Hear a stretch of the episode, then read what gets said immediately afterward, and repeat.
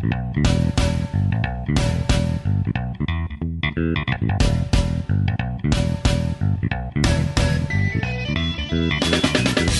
a todos, bienvenidos al Terceto, el podcast que no tiene slogan. Hoy, el día de hoy, celebrando nuestro décimo episodio. Uh, uh, uh, Muy contentos y orgullosos de llegar a 10 hermosos episodios. Para uno será, ay, 10, que es eso para nosotros es mucho. Muy contentos, muy felices. Siempre siento que repito las mismas. Mucho, mucho, mucho contento, mucho, mucho contento. Sí, mucho contento, mucho contento. Pero yo muy feliz, es- yo muy feliz. a mí se me está adelantando todo el mundo, yo no le he saludado. Señora, dígame, ¿usted está feliz? Dígame, señora Isabela. Yo estoy feliz, ¿usted está feliz? Yo estoy muy, muy feliz. Eduardo, no importa.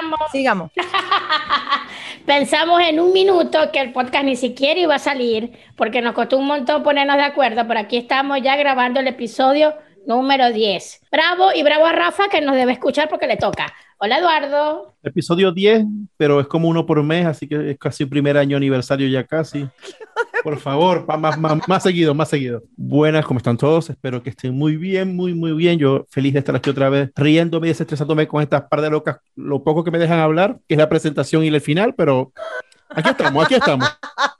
Ve, en el mundo hay gente con menos libertad que tú, ¿oíste? Con menos posibilidad de, de expresarse. Tú al menos dices hola y chao. No te quejes. Isabela, Claro, mis hijos, hay que, hay que aprovechar lo que nos da la vida. Bueno, aquí estoy. Sorry que me estaba durmiendo, pero me desperté. Háblanos, háblanos. ¿De qué Hoy vamos? vamos a hablar de algo que a los tres escuchas que tenemos y a los que estamos involucrados en este proyecto nos identifica, que es la migración. Y como se ha leído muchísimo y hay mucho contenido, como dice Vicky, nosotros le vamos a dar nuestro toque. Vicky no ha dicho nada. Vamos, bueno, pero Lo Vicky que lo ha dicho en otros episodios.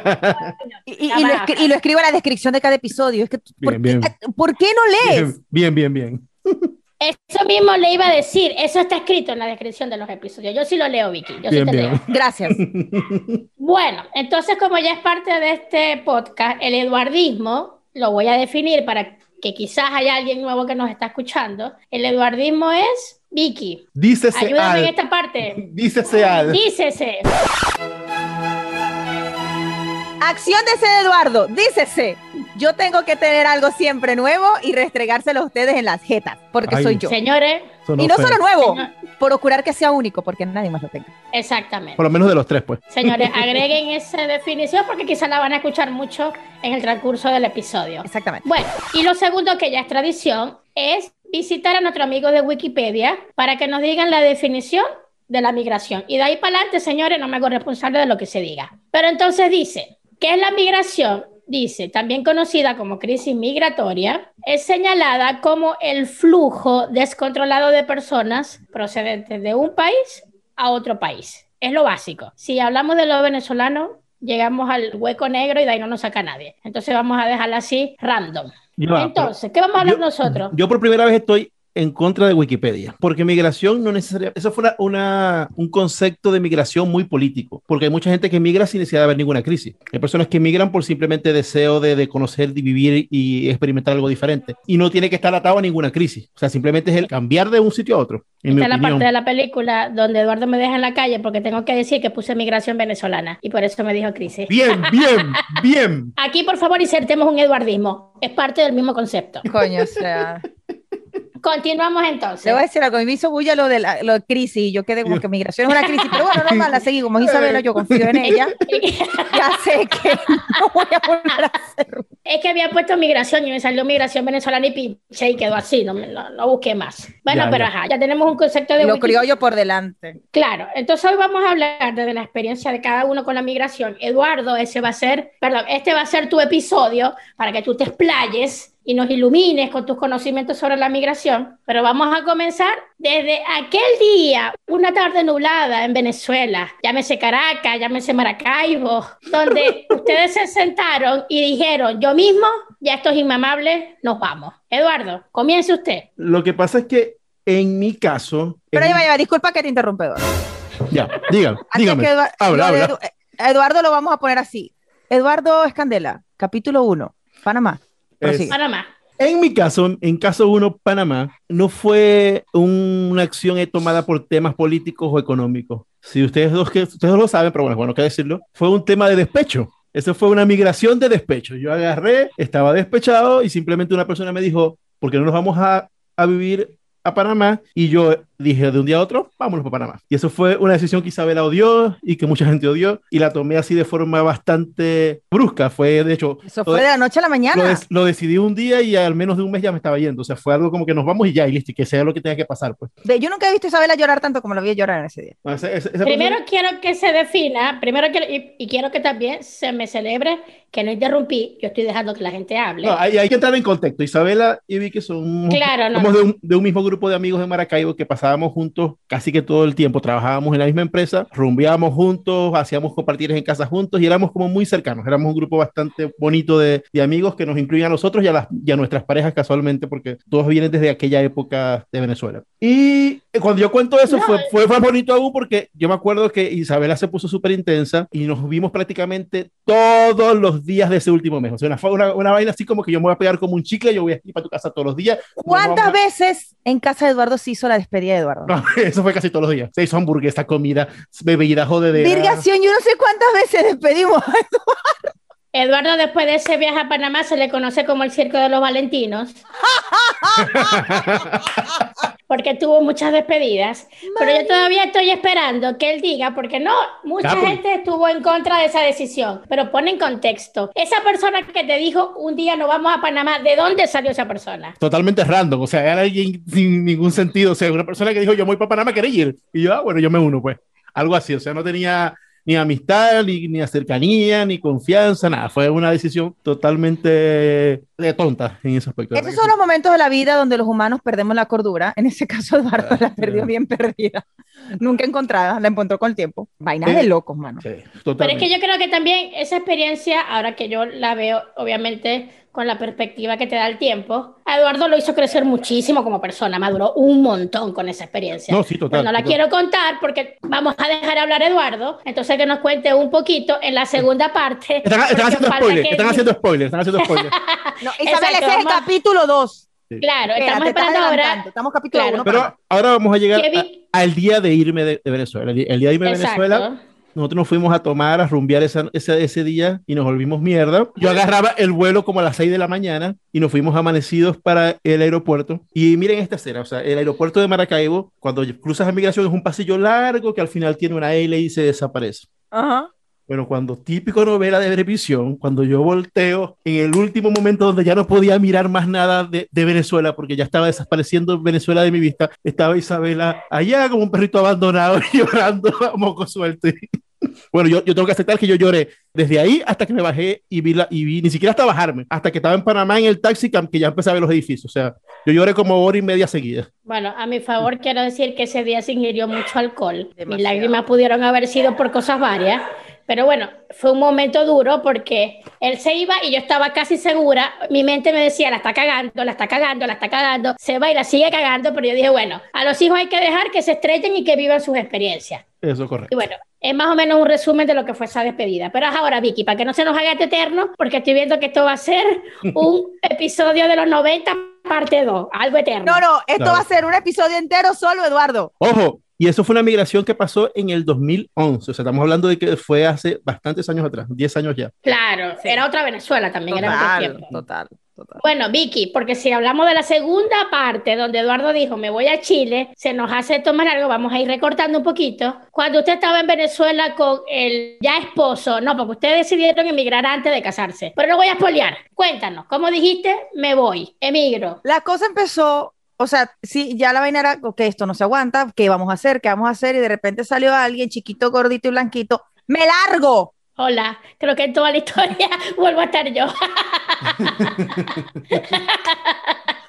Y yo le dije a Ever, Isabela se va a ir, Isabela se va a ir, Isabela se va a ir. Coño, Ever, nosotros deberíamos montar, E- E- Ever y yo para ese entonces éramos novios. Coño, vamos, que Isabela va a arrancar, entonces Isabela dijo, si yo me voy, vemos cómo hacemos, hay por lo menos como que, o sea, palabra a palabra menos, Isabel lo que ajá, voy, voy yo, hago piso, veo cómo es la verga y ya luego, pues el que se venga, pues ahí vemos cómo nos resolvemos. Pero mi señor querido amado esposo, él es típica persona muy, muy, muy, ¿cómo les explico? Bueno, sí, pero por dentro ni de verga, te volviste loca, yo aquí estoy cómoda en mi casa porque mi tía me hace todo.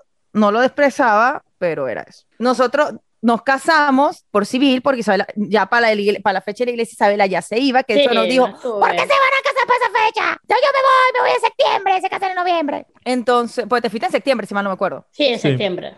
Y bueno, yo seguía con la cosa, yo me quiero ir, yo me quiero ir, yo me quiero ir, yo me quiero ir, yo me quiero ir, yo me quiero ir, y ahí andaba como que, más después lo ascienden, y todavía como que, bueno, Claro. Vamos a ver, no sé qué. De la noche a la mañana, yo estuve en interín trabajando lo que es la parte oriental de mi país, o de Venezuela, y apliqué a una cosa, lo, lo que es la famosa Green Card acá en Estados Unidos, y a mí se me olvidó. Y de la noche a la mañana, ya nosotros casados, quiero hacer esta acotación porque siempre me dicen que no hay amor más puro que el amor a los papeles.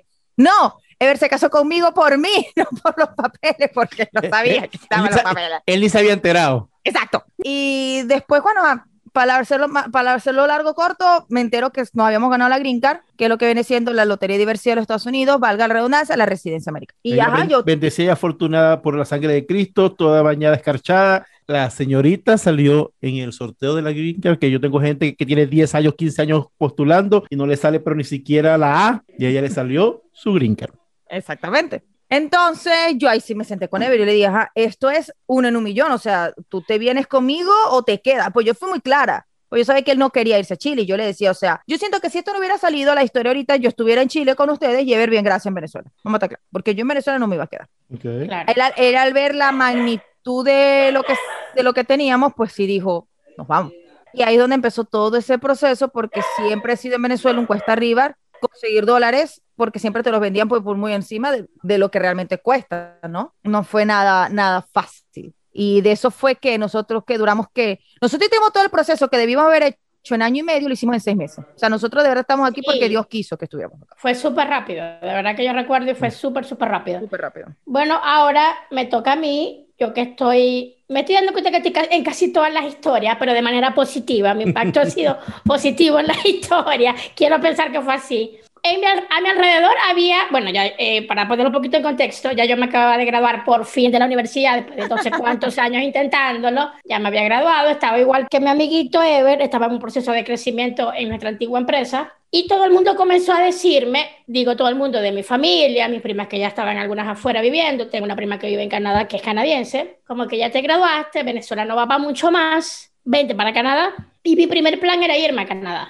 Pero en ese momento, y digo gracias a Dios porque siento que fue la mejor decisión que pude tomar, la que actualmente es mi pareja, ella es químico farmacéutico y yo sabía que en Canadá se le iba a poner muy cuesta arriba poder ejercer. Se iba a trabajar de todo menos de lo que ella se, se graduó. Y yo sabía que aquí en Chile era mucho más fácil el tema de los papeles, de, de hacer su revalida de título, qué sé yo, todo este tema. Y ya unas amigas se habían venido y ella me dice, vámonos a Chile. Yo, si le soy sincero, yo del Chile sabía Viña del Mar. Hasta ahí llegué yo. Ni sabía que Condorito era chileno. Con eso lo digo todo. Yo ni sabía que Don Francisco era chileno. Ah, no, eso sí sabía. Condorito Pero Condorito lo sí. Eh, Eduardo dice, claro, como que sí él lo sabía cuando llegamos a Chile. Pero sí, Condorito es chileno. Como Condorito Mata. quedó Vicky con la información. Tal cual que. Es que de hecho, en el aeropuerto, cuando sale la gente de Chile, los regalitos que se llevan, la cosa- ¿cómo se llaman esto? Los souvenirs, hay de Condorito. Como que vuelve pronto, Chile, no sé cuánto, Condorito. Eso lo puedes enviar en la caja con el judío. ¿Este Eduardo? Gracias. Ajá. Exacto. Bueno, entonces ella me dice, porque no nos vamos a Chile, claro, no había esta ola de migración venezolana a Chile, era, estamos hablando del 2015. Eso es bueno importante que lo acotes. Siento que de las personas, de todo el, mi entorno que en general fueron Claro. dentro del, del entorno común entre nosotros, eres una de las primeras personas que conozco que se fue a Chile. Claro, sí, ya nosotros, bueno, Eduardo y yo vamos, bueno, yo voy para cinco años, Edu creo que tiene, va para cuatro, ¿no? No, yo, yo pasé los Los cuatro. cuatro También. y- También voy para los cinco también. Como yo llegué Exacto, tres meses después que tú. Bueno, pero ajá, me la quise dar de diva. En fin, y Eduardismo. ella me di- claro, ella me dijo, vámonos para Chile, y de verdad siento que fue una de las mejores decisiones, y como dice Vicky, todo se dio naturalmente, o sea, yo ni sabía de Chile, ni estaba pensando en plan de, de Chile, y una cosa se dio a la otra, ya lo que vine a ver, en nueve meses estábamos emigrando, porque la decisión se tomó en diciembre, y en septiembre yo, de- del siguiente año, nosotros emigramos. Y creo que, que de verdad, si ahora la gente me dice, coño, te hubiese ido para Canadá, un país desarrollado, Canadá de pinga, estoy muy feliz en mi chilito, pero bueno, eso es harina de otro costal. Le pregunto ahora a Eduardo, porque quedó la incógnita, háblanos de esa emigración fallida panameña, donde yo me voy a reír, Eh, perdón, te voy a escuchar. Este, y nos cuenta por fin el donde tú dices, me voy a Chile. Bueno, la migración a Panamá fue un desastre, o sea, realmente fue un desastre porque, primero, tan linda la persona, como eso pasa mucho a los venezolanos en todos lados, la persona que te promete te voy a ayudar, vete conmigo, que aquí te va, no vas a tener nada, aquí nos resolvemos, ayudamos. A la semana que se gastaron todos mis ahorros que llevé para, para me dijo, mira, búscate la vida, yo voy a jugarme por mi lado. Entonces ahí me tocó verme las verdes, este, agarrar lo poquito que me quedaba y pagar un cuarto un hostal que era espantoso. De hecho, en ese hostal me robaron a mí. A mí en Venezuela nunca me habían robado. Eso te iba a decir. Tuve la suerte. Que te robaron. En, en, Venezuela nunca me habían robado y a mí me dejaron damas con lo puesto en Panamá. O sea, cuando yo llegué al apartamento, fui a comer algo en la calle, cuando volví, tenía lo puesto. O sea, me dejaron con lo puesto nada más. Y la dignidad. Este no. Y, la, y la lloradera. Bueno, eso, bueno, la dignidad, es, eh. eso es cuestionable. Ajá. Entonces. Entonces decidí. De, y lo intenté, nunca conseguí un trabajo estable, nunca logré pegar en algo que me gustara, siempre todo era trabajo por día o, o, por muy bien que me, que me iba laboralmente hablando, me negreaban después por, de hecho yo gané, hice trabajos que, me acuerdo una vez había un trabajo, en ese tiempo estaba el iPhone 4 si no me equivoco, que era como que wow. Y había un trabajo que como que el que mejor el mejor vendedor que, que hiciera en la zona le iban a dar de regalo el iPhone 4, que era cuando empezó a funcionar la, la, tarjeta de metro allá en Panamá. Yo me montaba en los buses de Panamá a vender la tarjeta de metro. Y yo fui el mejor vendedor así, pero sin exagerar, como por el triple de cualquier otro vendedor. O sea, era una vaina astronómica la diferencia de mis ventas. Y cuando yo voy muy digno a buscar mis regalos, me dijeron, no sé, tú no tienes papeles, el regalo no te lo voy a dar. ¿What?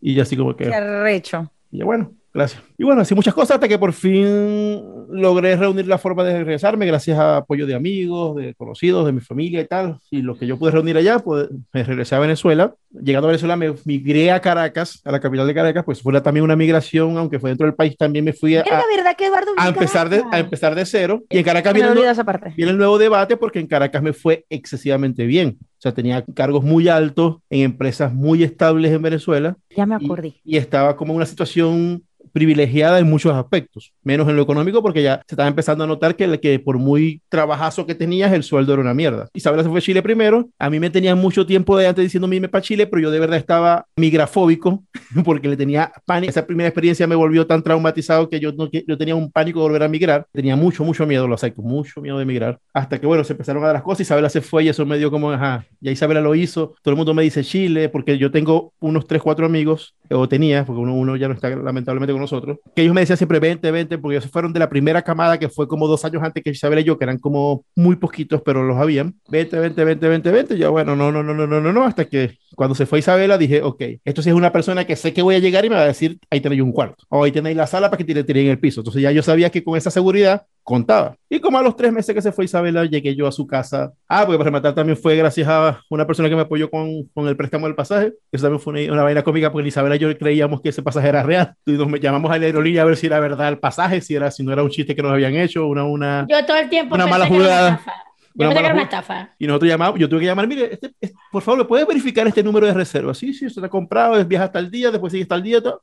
Ah, es verdad. Y eso fue así como que eso fue un sábado, un domingo que se compró el pasaje, yo me iba el sábado siguiente, que era el día de mi cumpleaños, por cierto. Por cierto, Isabela, deberías buscar a esa persona y pedirle disculpas. Así no le digas por qué, pero decirle, mira, disculpa. ¿Por qué? No, por nada, solo disculpa. Esta migración fue mucho más sencilla porque primero me preparé, eh, digamos, que eso es algo que les recomiendo a todo el que quiera migrar. Estudien muy bien las leyes de donde van, estudien qué necesitan, qué documentos les hace falta, qué hacer para que al llegar puedan ser legales lo más rápido posible. Yo llegué a Chile un domingo y el jueves ya tenía permiso de trabajo y en un, un mes y medio ya tenía carnet de identidad del país, porque me investigué mucho antes de llegar allá para, saber, para hacer las cosas bien. Pues. Y bueno, me sí, recibió Isabela. Yo de verdad que escuchándolas a ustedes, ahora que por fin dejo hablar a la gente, me estoy dando cuenta que el tomar una decisión a veces uno cree que es un tema personal y no te das cuenta que tu decisión siempre tiene impacto en tu entorno, uh -huh. porque yo decir me voy a Chile impulsó a Vicky y a Ever a, a, migrar, llámese Chile, Estados Unidos, donde fuera. Eduardo, como dice, le dio la seguridad de decir, bueno, yo también me voy una segunda vez a pesar de mi mala experiencia. Y lo mejor del caso es que ni siquiera la decisión la tomé yo, sino que la tomó Fátima. Entonces, bueno, aquí insertamos un gracias Fátima,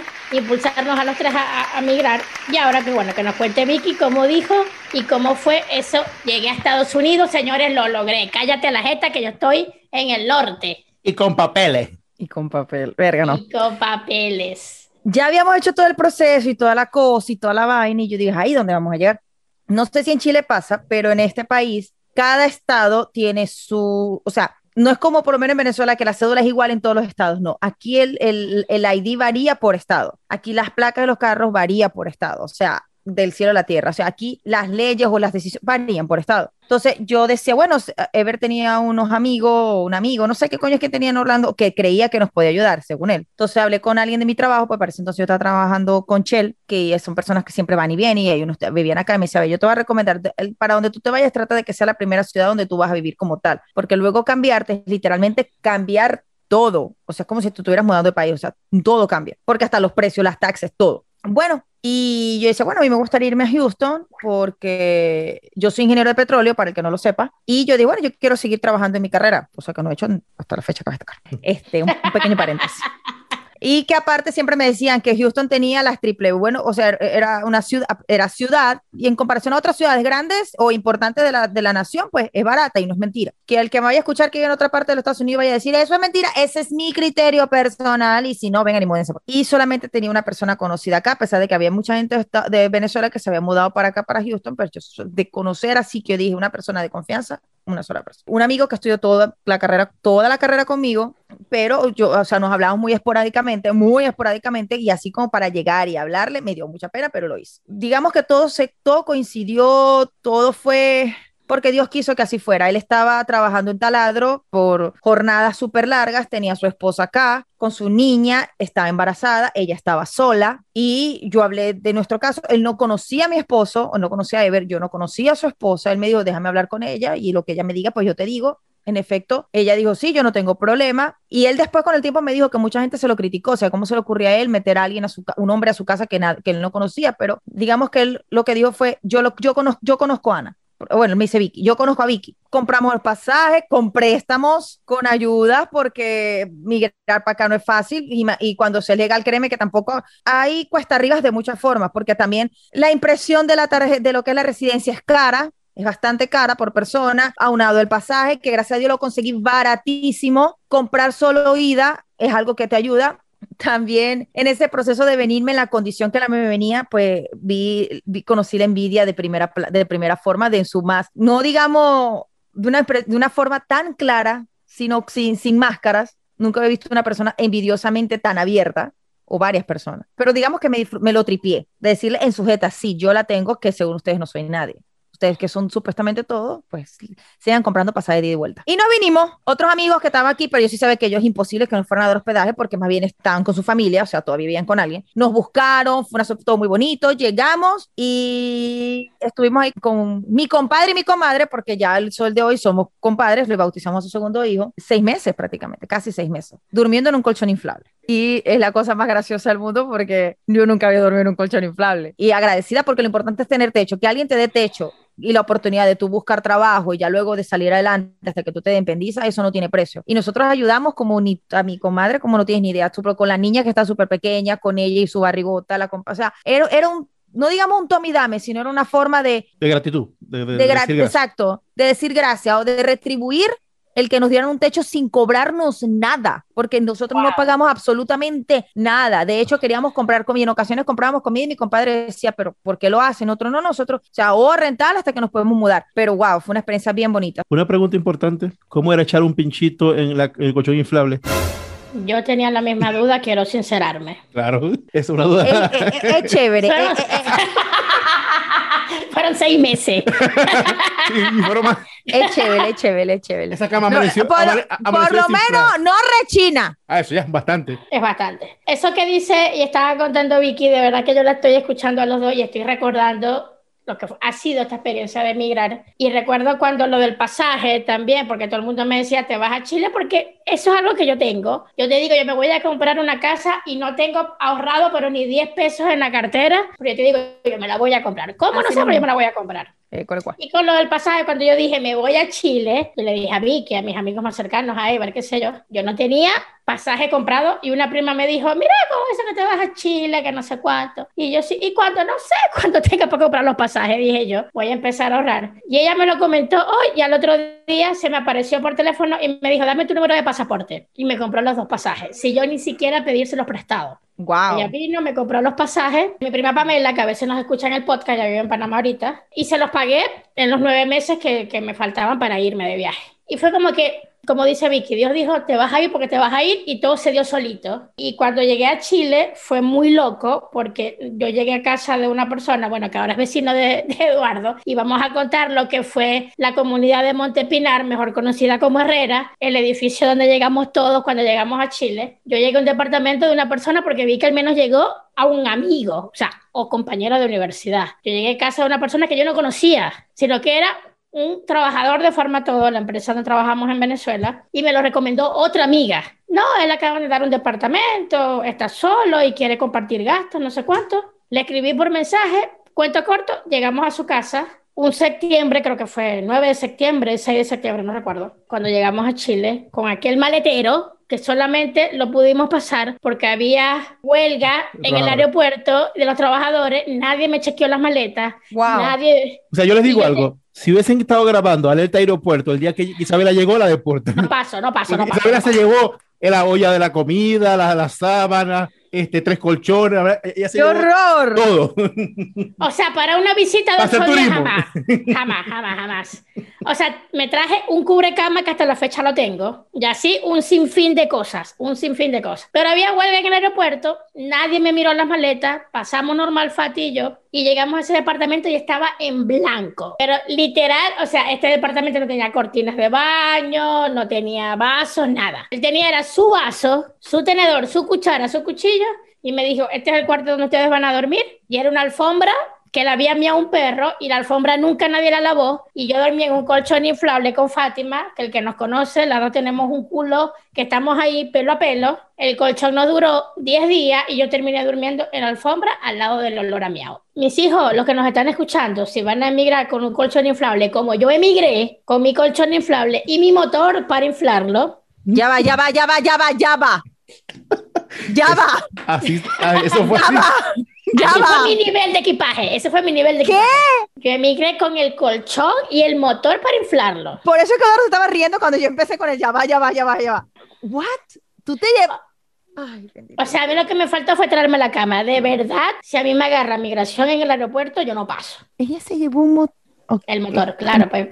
Wirchi, que eso es Wirchi, diría Ever más nunca. Wircha, bueno, sé que Ever dice capocha, Bueno, ajá, dice pero- chapocha. Bueno, esa mierda. Bueno, pero para ahorrar mis hijos. Yo pensé, bueno, tengo uno aquí, pero la gente que nos está escuchando, pruébenlo en su casa. Porque el tema que estaba nuevo, lo vinimos a probar en Santiago y el colchón, esa misma noche, después de una hora, se desinfló y más nunca levantó cabeza ese colchón. Yo dormí en el piso y yo me vi y yo dije, coño, ¿qué hago yo aquí con las comodidades de mi casa, pasando roncha aquí en una alfombra al lado del olor a de perro? en este baño que ni siquiera cortina tiene, pero algo que yo me dije a mí misma, y aquí lo voy a lanzar con el siguiente punto, que fueron nuestros primeros trabajos, que yo dije, Isabela, tú no te puedes permitir fracasar. Para ti el fracaso no está permitido, porque yo vendí todo lo poquito que tenía en Venezuela, yo renuncié a mi trabajo de toda la vida, yo me llevé todos mis ahorros, yo dije, aquí usted echa para adelante porque echa para adelante, porque aquí el fracaso no es una opción. Yo creo que con esa mentalidad yo me he llevado los cinco años que llevo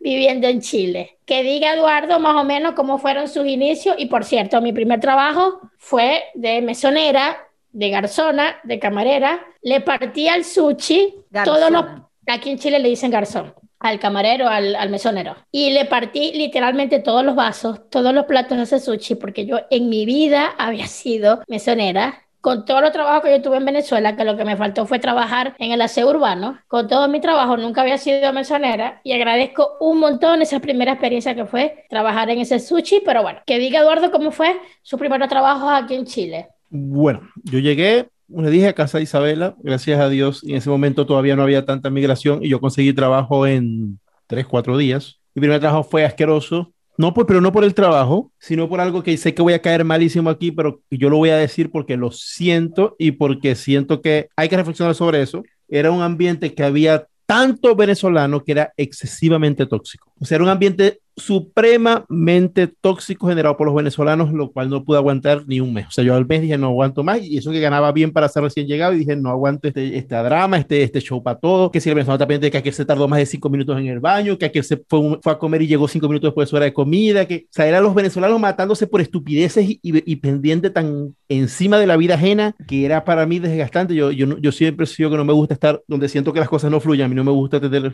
mi alrededor cosas externas que no me hagan estar tranquilo, y dije, no, me voy de aquí, me voy de aquí, me voy de aquí. Ese fue el primero. Luego trabajé en uno que sí dure bastante. Dime, Vicky, cuéntalo. ¿Por qué hacía así? La idea era que eso fuera, fuera, fuera orgánico. No, pero me encantó lo de levantar la mano. Para aquellos que no nos ven, Vicky levantó la mano y fue un momento hermoso. Y que así como, como niña de colegio. Estamos procurando entre Isabel y yo de no interrumpir. Sí, porque ustedes, ustedes creen que eso del eduardismo salió, salió por el hecho de, de que no, que él es muy muy cifrino y le gustan las cosas tal, no. El hecho pero sí, aparte sí. Pero el hecho salió también porque como me dejan hablar tampoco en los, en los episodios que hemos grabado, esto es una forma de tenerme presente sin que esté. O sea, no me van a dejar hablar, pero por lo menos me van a mencionar. Es una calumnia, porque tampoco ha sido tanto. Hable, hija, hable, tiene la palabra yo quería, o sea, acotar eso que dice Eduardo, que eh, de verdad da, da, rechera, y no iba a decir rabia, pero no, discúlpame, sí lo voy a decir con la palabra que él Con todas sus letras, con todas sus letras. Da rechera de que uno como venezolano que llegue a un sitio en extranjero donde hayan otras eh, compatriotas, y en vez de darnos, no es que yo te voy a dar la mano a ti sin que yo tú sepas quién eres, viceversa, no, pero coño, no me eches mierda, o no nos echemos mierda entre nosotros, ¿qué ganamos con eso? O sea, esto es un consejo para todo el que quiere emigrar lamentablemente, como que sabemos o nos damos cuenta de la sociedad de las que estamos saliendo, de las clases de gente que puede estar, y vemos que a veces las cosas que nos pasan no es porque tengamos mala suerte, sino a veces siento que es porque no la hemos ganado, porque demostramos lo pocos seres humanos que podemos ser en el extranjero. Eso es correcto. Puedes seguir, Eduardo. Bueno, después de eso, los trabajos sí fueron más cómodos. Luego, yo he tenido pocos trabajos aquí en Chile, además he tenido tres, bueno, tuve tres trabajos, ya, no, ya gracias a Dios trabajo por mi cuenta, pero luego fui eh, garzón y jefe de un local, ahí ganaba propina, así que eso cuando, cuando migras, un trabajo con propina es lo mejor que hay en el mundo, lo mejor. Esa vaina te, te saca de todo.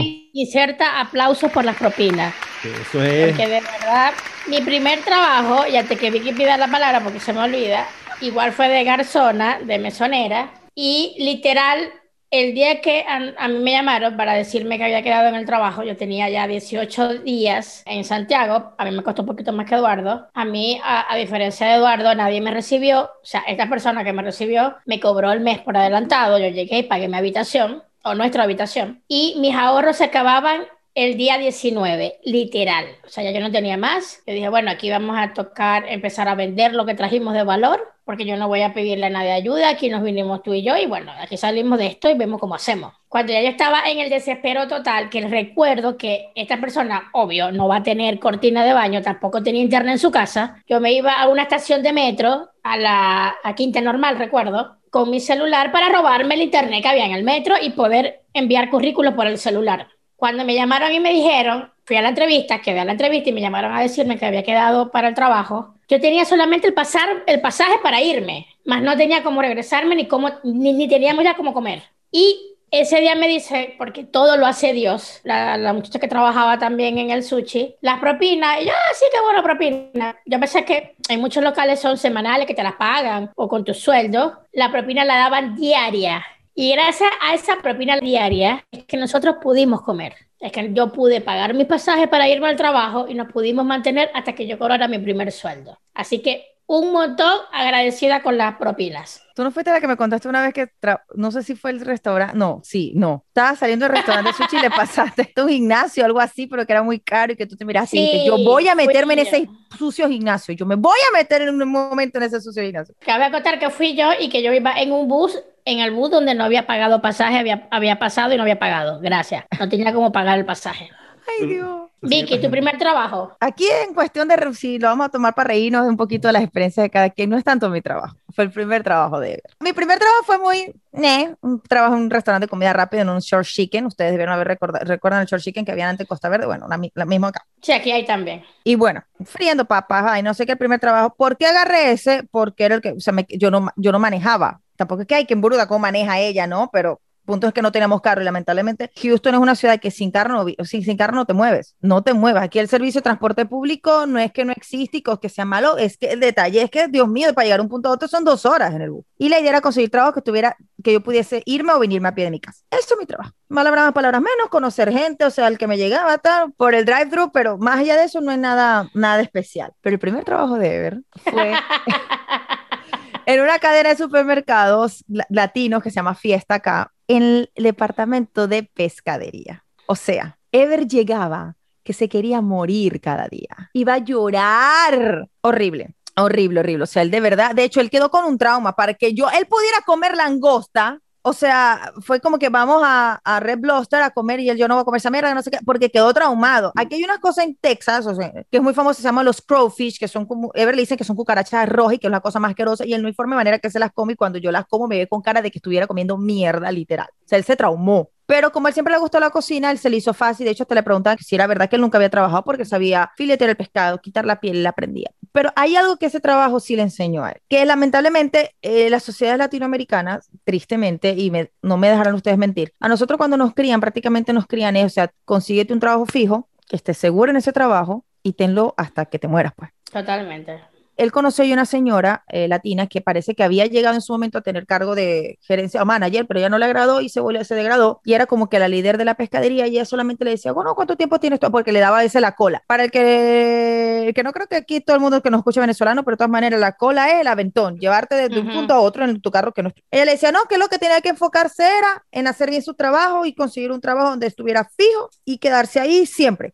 para tener la estabilidad, que ella ya tenía 30 años ahí haciendo lo mismo. Ever lo único que hizo fue de verga. Eso fue lo primero que dijo en su cabeza. O sea, eh, no, esto no va conmigo, esto no va a pasar nunca jamás en la vida. O sea, no, yo no voy a quedarme 30 años haciendo exactamente esto. ¿Qué? No. Y lamentablemente eso se ve mucho acá, o sea, gente latina que, haya, que llegó en su momento con o sin estudios de los lugares como más cercanos acá, digamos que sí, Nicaragua, Salvador, eh, México, Centroamérica.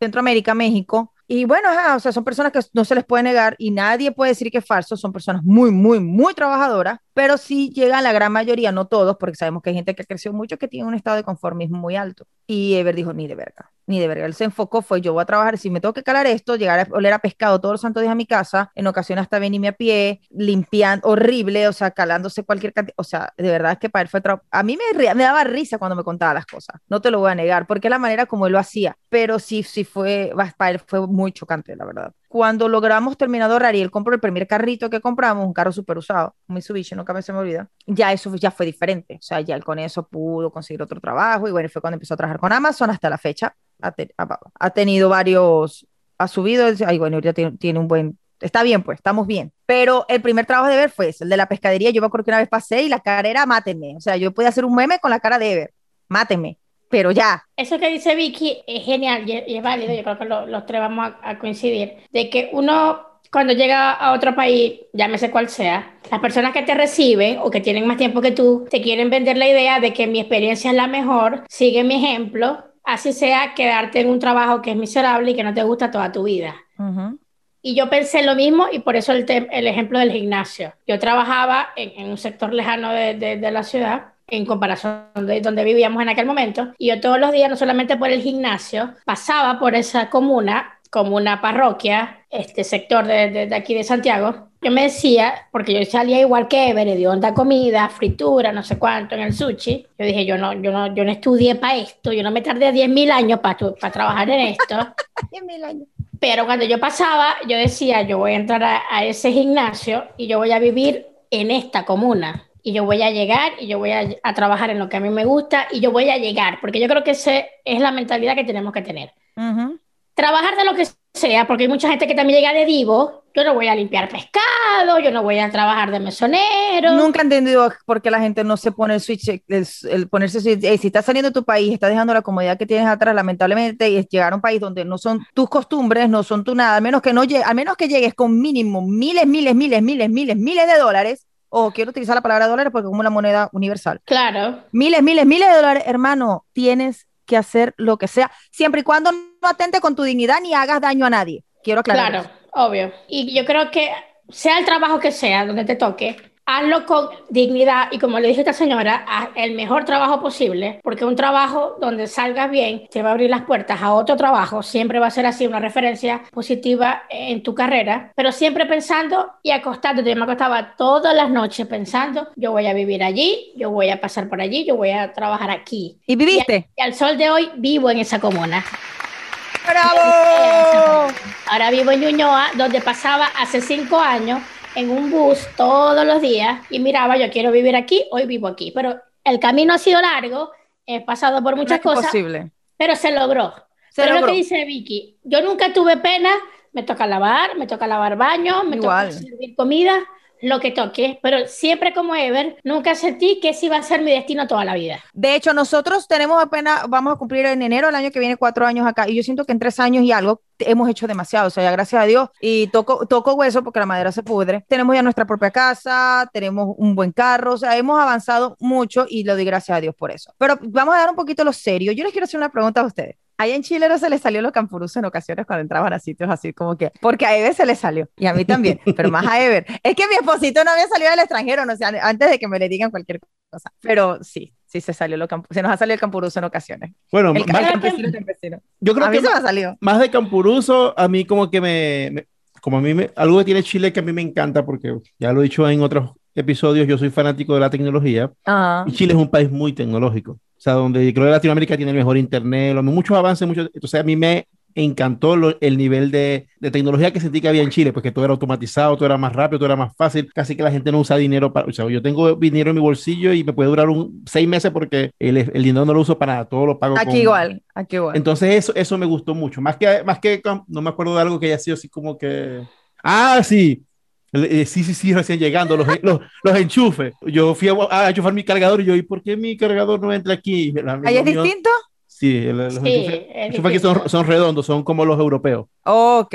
No, aquí sí Entonces, es tipo A. Entonces yo tratando de, de enchufar mi, mi teléfono y mi, y mi amigo muerto de la risa, como que, ¿qué estás haciendo? Esto no sirve aquí. Y yo, eso La primera vez que fuimos al Costco, bueno, la primera vez, bueno, yo no había ido tampoco, sabía que era Costco, pero nunca había ido. La primera vez que entramos al Costco y, y Ever entró al Costco, y yo tengo los videos, y eso es para mí hacer la risa, de Es verdad. que, yo, es que yo creo que más del choque, porque bueno, venimos de una Venezuela donde no había ya papel sanitario. Bueno, que te acuerdas que era moda, Claro. que venía la gente y en vez de poner fotos de los, de los parques de atracciones, ponía fotos de aquí hay papel higiénico. Claro, porque nosotros venimos de la Venezuela de la escasez, fue cuando nosotros emigramos, pero yo quiero que me digan del idioma, porque Vicky, evidentemente, español, inglés, pero nosotros, venezolanos en Chile, el choque cultural de cómo habla el chileno, y aquí todo se dice distinto, todo, o sea, eh, desde, eh, coño, yo creo que lo primero que me cundió el cerebro cuando lo escuché fue la ampolleta, que nunca se me olvida, porque yo estoy en el sushi, que fue mi primer trabajo. La ampolleta eh, no es la que te ponían aquí. no, jamás. en la- me acuerdo y me da risa todavía. Yo estaba en el sushi, el, el encargado del sushi me llama antes de llegar a- al, al local y me dice, Isabela, revisa porfa las ampolletas del local y me dice cuál está dañada, que estoy aquí en la ferretería y las voy a cambiar. Y yo miraba alrededor y yo, mierda, las ampolletas, ¿de qué me está hablando? Y él, o sea, en el teléfono esperando, pero la revisaste. Y yo, Dios mío, pero este hombre de qué me está hablando si esto es un sushi, un restaurante. No ¿Qué le hago? preguntar. Porque me dio pena en el momento pues. cuando me dice, no, pero verifica en tal y cual lámpara.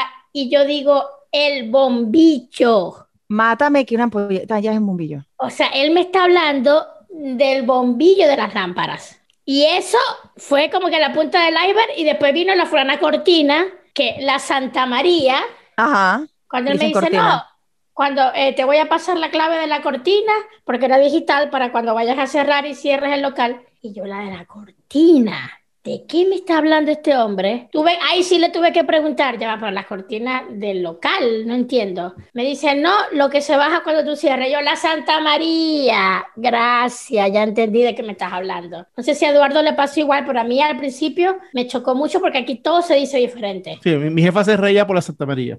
Mi jefa que le decía Santa María se me va la risa. A mí me, a mí me pasó fue algo, pero eso sí no fue gracioso, fue más bien como incómodo. Que al principio me, no me gustaba o me, o me hacía sentir extraño, que aquí no existe el sí, el no, ni el gracias, ni el buenos días. Aquí es ya para todo. O sea, aquí la gente dice ya. Tú dices buenos días y te respondes ya. Entonces a mí, yo siempre soy muy de buenos días, de buenas tardes, de buenas noches, y me chocaba que las respuestas fueran ya. O sea, era como, como no sé, no me, no me agradaba sentir que no, no había la cordialidad al hablar de, de responder un buenos días, o buenas tardes, o cómo está sea, eso, se, eso no, no, se ve aquí normal. Pues entonces, al principio me, me, costaba entender ese, esa falta de un feedback cuando tú dices buenos días a alguien. a mí me pasó lo mismo acá. Cuando, en, o sea, lo que pasa es que les voy a explicar algo aquí. Donde yo vivo hay mucha población eh, mexicana. Y esos mexicanos tuvieron sus hijos y esos hijos se crearon en dos idiomas. Español en su casa y inglés en la calle. Son o sea, o vamos a decir que son bilingües. El detalle es que eso, eso ellos utilizan el spanglish. Y es la segunda cosa que a mí me hace choque. La primera, cuando hablas con las personas americanas, no todos, tú le dices, hello, good morning, how are you? Ah, fine, uh, ajá. Oh, thank you, ajá. Eso me pasa como me, me, me, me, ¡ah! Y con el otro lado es que siempre, ajá, nosotros hablamos español y no les voy a negar, nosotros preferimos, nosotros podemos, o sea, sin problema hablar inglés o en español con quien sea, pero sí preferimos si es en español, pues más cómodo para nosotros. Y cuando nos toca personas que son así como lo que le llaman así chicanos, o sea, que su primer idioma no es el español, él habla, él habla el español como el spanglish y utiliza unas palabras que yo siento que me están jalando los pelos de la nuca. Por ejemplo, aquí la, los, las camionetas, lo que nosotros llamamos las camionetas, los trucks, dicen troca, pero el que más me pega es la carpeta. La carpeta es la alfombra, porque alfombra en inglés es carpet. Amé la carpeta, creo que lo voy a usar a partir Entonces, de ahora. cuando una vez fuimos a comprar una, fuimos a alquilar un apartamento, la muchacha, no, y tiene carpeta en todo el apartamento. Yo, ¿de qué? Carpeta, yo, alfombra. O sea, de verdad ahí se me salió una, el, el, el odioso mío. El eduardismo. No, no, no, ahí sí eh, el anismo, o sea, ahí sí se me salió el anismo, porque usted sabe que cuando yo corrijo a veces soy muy odiosa, y ahí sí se me salió. Entonces, en el trabajo donde yo estoy ahorita, uno de los trabajadores colombianos, entonces te dice, no, que él a veces trabajaba no sé qué limpiando carpeta, pero él nació y creció en Colombia. Y yo le digo, ¿cómo que carpeta? Alfombras. Tú sí sabes hablar español. me dice, Ayana, pero es que así le dicen aquí. No, alfombra. Bueno, está bien, alfombra. Porque es que no me, ¿cómo le van a decir carpeta? Pero es que bueno, yo lo mismo decía del yapo, del cipo, y ahora lo uso. O sea, no, yo no voy a usar carpeta. Mi amor, eso es lo mismo cuando yo viví en Maracaibo. Todo el mundo me decía, el vallenato al final te va a seguir gustando. Mi amor, estuve 13 años y nunca me terminé de gustar. Yo voy a seguir viviendo aquí hasta la edad que Dios permita y nunca voy a decir carpeta. Esa mierda es alfombra. Ahora, y se acabó. Ahora cambiemos a otro tema. Y esto me interesa porque yo fui parte de eso. Ay, verga. Señor Arcay, cuénteme cómo fue su experiencia de convivencia cuando no estaba acostumbrada a convivir con roommates como yo. ¿Y yo? Bueno, fue una, fue una noche oscura cuando yo le dije a Eduardo, vente, yo te recibo. No importa, vamos a echarle bola aquí. Yo no había vivido la experiencia de un compañero de, piso, de departamento, de casa, de lo que fuera. En, en, Venezuela yo siempre viví en casa de mi familia. Y ojo, en ese momento, y imagino que a todos nos pasó, los amigos se convirtieron en familia, porque eran los que estaban para Navidad, para Año Nuevo, los cumpleaños y todo este cuento, pero la convivencia y sobre todo con hombres, que fue lo que a mí me tocó, porque al principio, al principio con este amigo que yo les contaba que me recibió la primera vez, algo que de verdad me gustaría contar esta historia rápido porque me parece que es muy bonita, él llegó un día y nos dice que conocía a unas muchachas que, que, trabajaban cerca de la farmacia donde él trabajaba y en ese momento las habían mandado a desalojar porque no tenían cómo pagar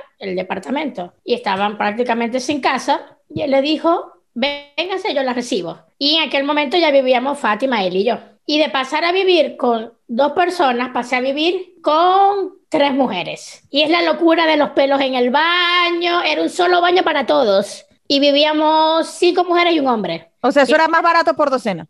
Exactamente, pero fue la primera Navidad y todo este cuento y hasta la fecha son muy amigos. Pero luego en ese mismo edificio que llamamos Montepinar, vivíamos en el piso 14, era Eduardo, o en el 12, ya no recuerdo. Primero vivían en el 14 y se mudaron para el 12. Exacto, ahí mismo en el mismo edificio conseguimos un departamento, nos mudamos, ahí es cuando llega Eduardo y se muda Néstor. Carely es fanática de nuestro podcast, siempre me dice que es la que nos escucha. Aquí le envío saludos. Hola, gatica. Y vivir con Néstor y con Eduardo fue otro peo, porque éramos Eduardo, Néstor, Fátima y yo en aquel momento. Y una anécdota que nunca se me va a olvidar. Porque Néstor se fue primero, ¿no? Néstor llegó primero que Eduardo. Néstor llegó casi, casi igual que nosotros. No, pero él llegó con la gata y la niña. No, solo. No, él se vino primero. Él llegó primero, eso es a lo que me refiero. Y Néstor estaba viviendo en otra parte, no le fue bien y nos juntamos y vivimos cosas que nos odiamos toda la vida en Venezuela porque él era del grupo de auditoría y nunca me cayó bien.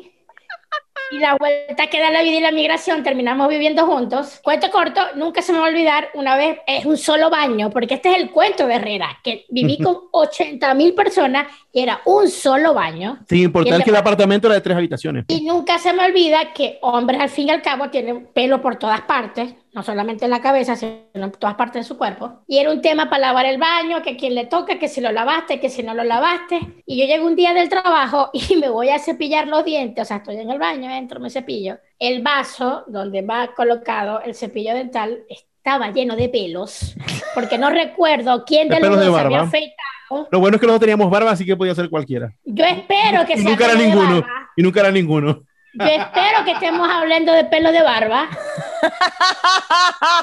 Y cuando yo me voy a cepillar, literalmente, más que pelo, que yo le pido a Dios todavía que sea de barba, y estaban los dos sentados, o sea, yo literalmente casi los mato y los dos estaban cagados a la risa, y yo les dije, o sea, yo no sé de dónde son estos pelos, no lo quiero saber, no me, no me digan, no lo quiero saber, pero yo necesito que ya entren a lavar el baño. Y era muy cómico ahora, pero en aquel momento, porque éramos cuatro personas, totalmente estilos de vida distintos, y nos tocaba vivir juntos y llorar juntos y, y, pasar mil cosas juntos. Pero no sé si a Vicky le pasó con estos compañeros con los que ella vivió, o bueno, después contará su experiencia Eduardo, pero era fuerte. O sea, en mi caso, porque yo nunca había vivido con Ruthme, yo no sabía lo que era compartir departamento con alguien que no fuera mi familia, pues.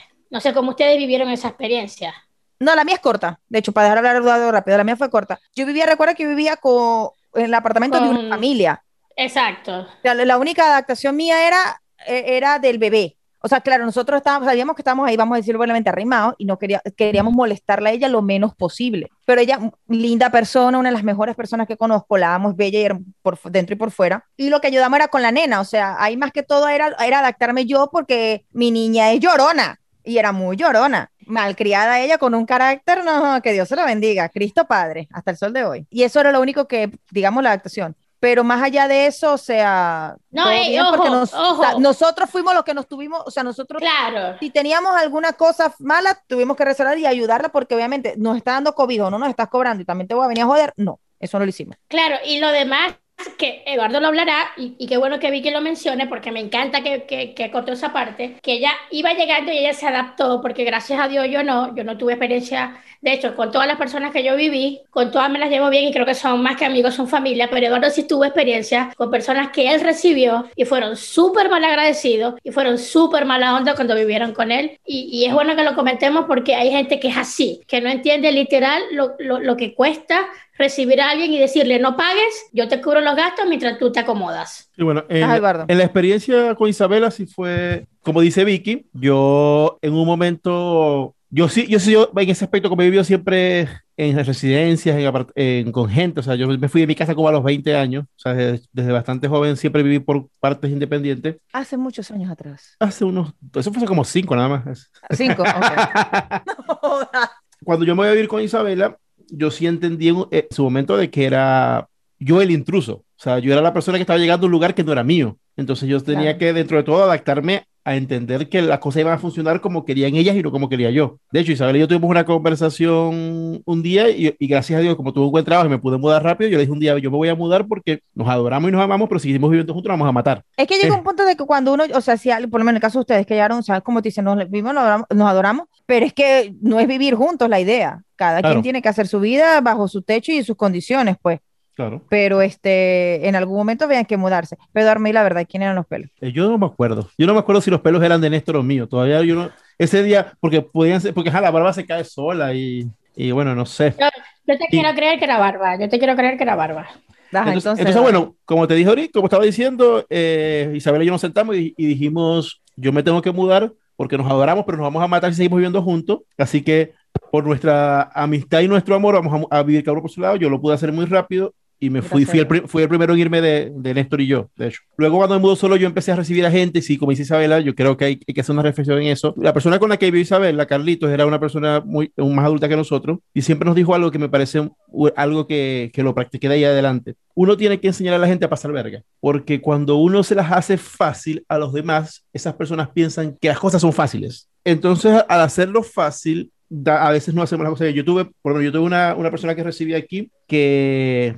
yo le decía, le conseguí entrevistas de trabajo y las perdía, no iba. Y yo me paraba a las 8 de la mañana a trabajar y él estaba viendo el capítulo 1 de la serie Pepito Pérez y yo llegaba a las 10 de la noche mamado de trabajar y estaba viendo el capítulo 12 de Pepito Pérez. O sea, dando a entender que estuvo 12 horas tirado en un mueble sin buscar trabajo cuando no pagaba comida, alquiler, gas, todo lo pagaba yo. Entonces, ese tipo de, de cosas me dijeron, y después terminaba siendo yo el malo, que era lo peor, porque cuando yo me molestaba, ay, ¿cómo ay, que no, que, que como vos la tenéis fácil, yo la tengo difícil. No, yo no la tuve fácil porque Isabela me, sí, Isabela me recibió a mí, pero yo me seguí trabajo a los cuatro días de llegar a Chile y yo cobré al mes siguiente, Isabela toma tu alquiler. Claro. Porque aquí, aquí no fue como que yo, voy a, yo, yo voy a vivir de gratis o voy a aceptar darme bomba. Eso creo que, y eso creo que es una reflexión. O sea, uno tiene que aprender a, a entender de que, de que uno tiene que tratar de buscar su propio camino rápido y de entender de que como mucho ayuda al que poco jode. O sea, uno tiene, si uno va a recibir a alguien, tiene que tratar de joder lo menos posible y, y de tratar de salir de ese, de ese momento lo más rápido posible también. Ve que si yo soy el tipo de persona que dice, Sí. porque lo hicimos nosotros. Si nosotros estu- estábamos ahí, hubo un momento que yo, yo fui la que consiguió trabajo más tarde entre Ever y yo por muchos factores. Yo soy mu- muy insegura y muy cagada para ciertas cosas. Pero aún así, yo no estaba ahí sentada echándome aire eh, en la que te conté. Yo ayudaba en la cocina, yo limpiaba aquí, estaba con la nena, que era la parte más cuesta arriba. Entonces yo, yo lo que decía era, ya, si yo no voy a aportar monetariamente, tengo que aportar por lo menos con mi trabajo en esta casa, ayudar. Yo te limpio, yo te barro, yo te cocino, yo te ayudo con la niña. No, lo que nunca hice fue cambiar pañales, pero porque soy algo personal mío. Buscar la forma de retribuir así no tenga el dinero, porque ver si ya estaba trabajando, pues. Pero eh, eh, lo que dice Eduardo es muy cierto, o sea, si tú colaboras en una casa, si tú colaboras con una persona que te está abriendo la puerta, te está dando nada más, por lo menos techo donde vivir y no te está cobrando desde que llega, porque hay gente que es muy mierda, sabe que está llegando con una mano adelante y la otra, una mano atrás y la otra también, págame de una. Así sepas que no tiene ahorro, pero si alguien lo está haciendo de buen corazón, coño, lo menos que puedes hacer es agradecido. Claro, y entender que si, que si llegas a una casa, tú tienes que regirte las reglas de esa casa. O sea, tú llegas a un- Exacto, tu casa, tú- tus reglas. tú eres, el, tú eres el intruso, tú tienes que entender, ve que a mí me gusta estar desnudo por la sala, pero es que no es mi casa, no puedo estar desnudo por la sala. Eso es correcto. Este, porque yo estoy seguro que sin importar lo bien o, el dinero o todo lo que sea, Isabela se cohibió hacer cosas por mí, yo me cohibí hacer cosas por ellas y teníamos que buscar entender que el espacio estábamos compartiéndolo y entendiendo que era un espacio para todos, pues. Entonces eso hay que tratar de ser bastante respetuoso con el espacio Ajá. del otro. es que yo creo que una de las me- de la mejor maneras de poder medir cómo te portaste con los demás y cómo los demás perciben tu actitud es analizando en el tiempo si esa persona todavía tiene contacto contigo, porque hay mucha gente con lo que ustedes a lo mejor vivieron o convivieron al principio, que después de una convivencia más nunca se volvieron a hablar. Y yo con Eduardo y con esto no solamente fue los pelos, fue la limpieza, fue el desorden, porque, o sea, eh, Júpiter y Marte, hombres y mujeres, tienen forma distinta de concebir la limpieza. ¿No es Venus y el- Marte? Bueno, es, es, un- es- pequeños son planetas. Es que Estoy bebiéndome. Lo que pasa es que está más gordita, entonces quieren un planeta más grande. Ah, ok. Claro. Ok.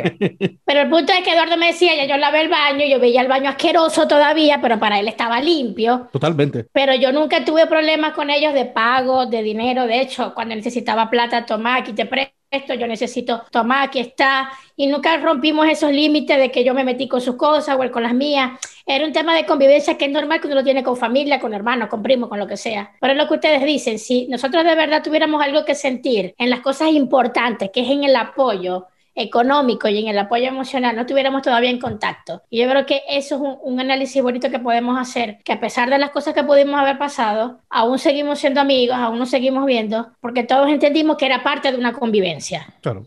Que, era, que es parte de migrar y, y, que forma parte de la experiencia en general. Bueno, que, mis hijos, para ir concluyendo, lo mismo que dice Eduardo, déjenmele un mensaje, porque todos tenemos experiencias distintas. Vicky vive en Estados Unidos, gracias a Dios, y que le arda a quien le arda, Vicky. De la envidia, ella se ganó junto con Ever, mi amiguito, su green card. Y ya estoy Eduardo, vacunada. Claro, yo llegué, está vacunada, yo llegué este, sin que nadie me recibiera. Eduardo llegó estando yo, yo aquí, y yo creo que los tres podemos sumar a esas personas que están en Venezuela y están pensando en salir, o están en Chile o en Perú y quieren emigrar a Estados Unidos, o cualquier punto de migración. ¿Qué consejos le podemos dar nosotros desde nuestra experiencia?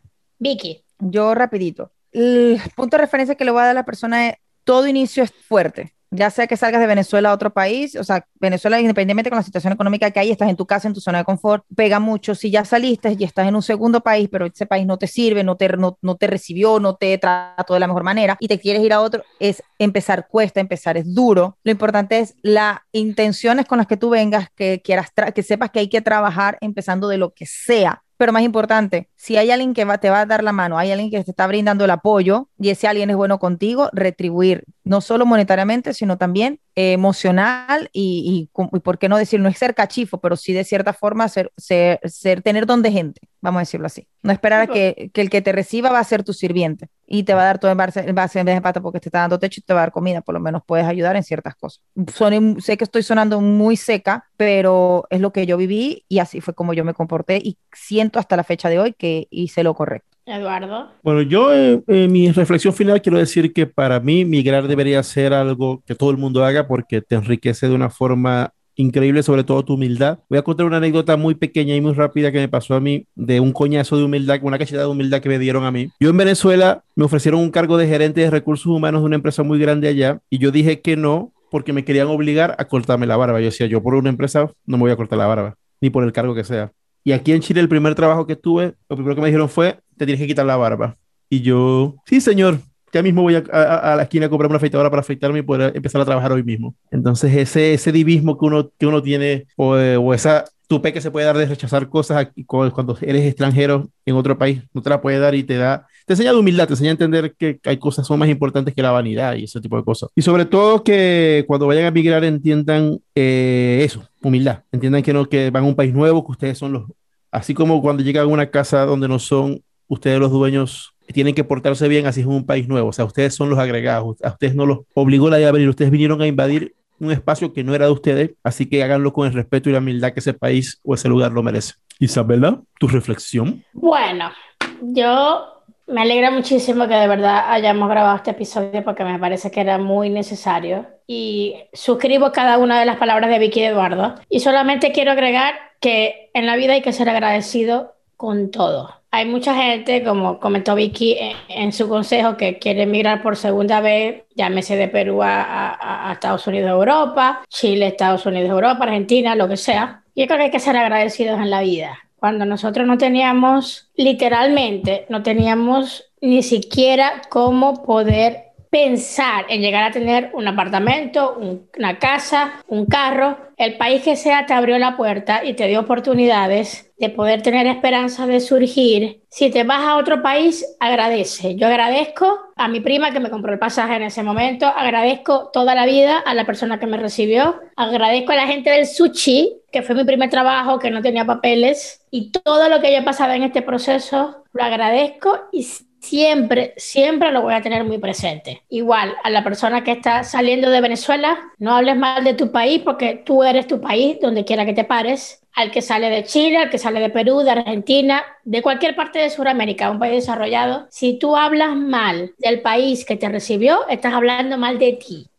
Porque en la vida hay que ser agradecido con el que te dio la mano cuando estaba jodido. Esa es mi reflexión, mis hijos, cortita, precisa, seamos agradecidos. Una última cosita antes de, de, de, de ya decir no, Guba es sayonara, hasta luego. Porque yo siento que usted, yo no, la, yo no he tenido la oportunidad, ustedes ya la tuvieron y, y, yo creo mucho en lo que es que todo lo, que, lo bueno que se hace en la vida, todo es un círculo. Y si alguien te prestó la mano en la condición que sea, tú tienes que regresarle eso al universo. Yo creo en eso. Totalmente. Y yo no he tenido la oportunidad de hacerlo. Si ya muchas personas que estén escuchando este programa ya estén establecidos en su, ya tengan su estabilidad, ya hayan logrado, no se cierren a ayudar a, a abrir la puerta a alguien que conozcan y que sepan que es una persona que les va, les va a reaccionar bien. Pues, o sea, no es que a cualquiera que no conozcan, no. Porque es ser agradecido con el universo, así como el, el mundo te, le, por medio de alguien te ayudaron ayuda a alguien que también lo necesite, porque es muy feo solo recibir y no dar. Isabela, a Isabela le brindó la mano, ella le brindó la mano a Eduardo, Eduardo se la brindó a alguien más. Que ese alguien más le pagó con las patas, no importa. No, a muchos más.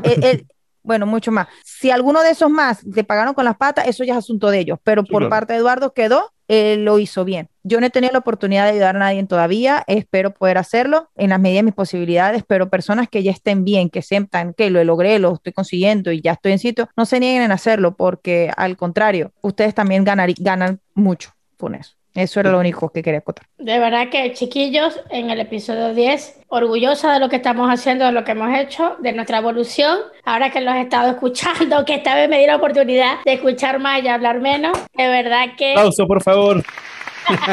un privilegio y un orgullo poder tener este espacio con ustedes dos porque son unas personas increíbles. Sí, Así que un besote. Este quedó largo, señores, pero siempre intensimo. No vamos a hacer denso, pero es que Pero- esto se presta. pero- hoy creo que fuimos, pero, Pero es que tanto. enti- enti- entiendan, o sea, la, la última reflexión del día, por fin nos dejó hablar Isabela y fueron casi dos horas de episodio. Ay, qué hijo de puta, es verdad. Coño, totalmente. Bueno, mis Nos hijos, despedimos. Hasta nosotros luego. muy felices de que ustedes estén con nosotros. Décimo episodio, los queremos, los escu- nos escucharán pronto, se los sentiremos pronto. Los quiero, bye bye. Mis hijos, mm, besitos. Yo no, yo no espero sentir No, nada. chao. bueno. Estúpido. Chao. No, yo lo sentí. ¿Por Ya yo lo lo sentí. hace? Chao. Bye.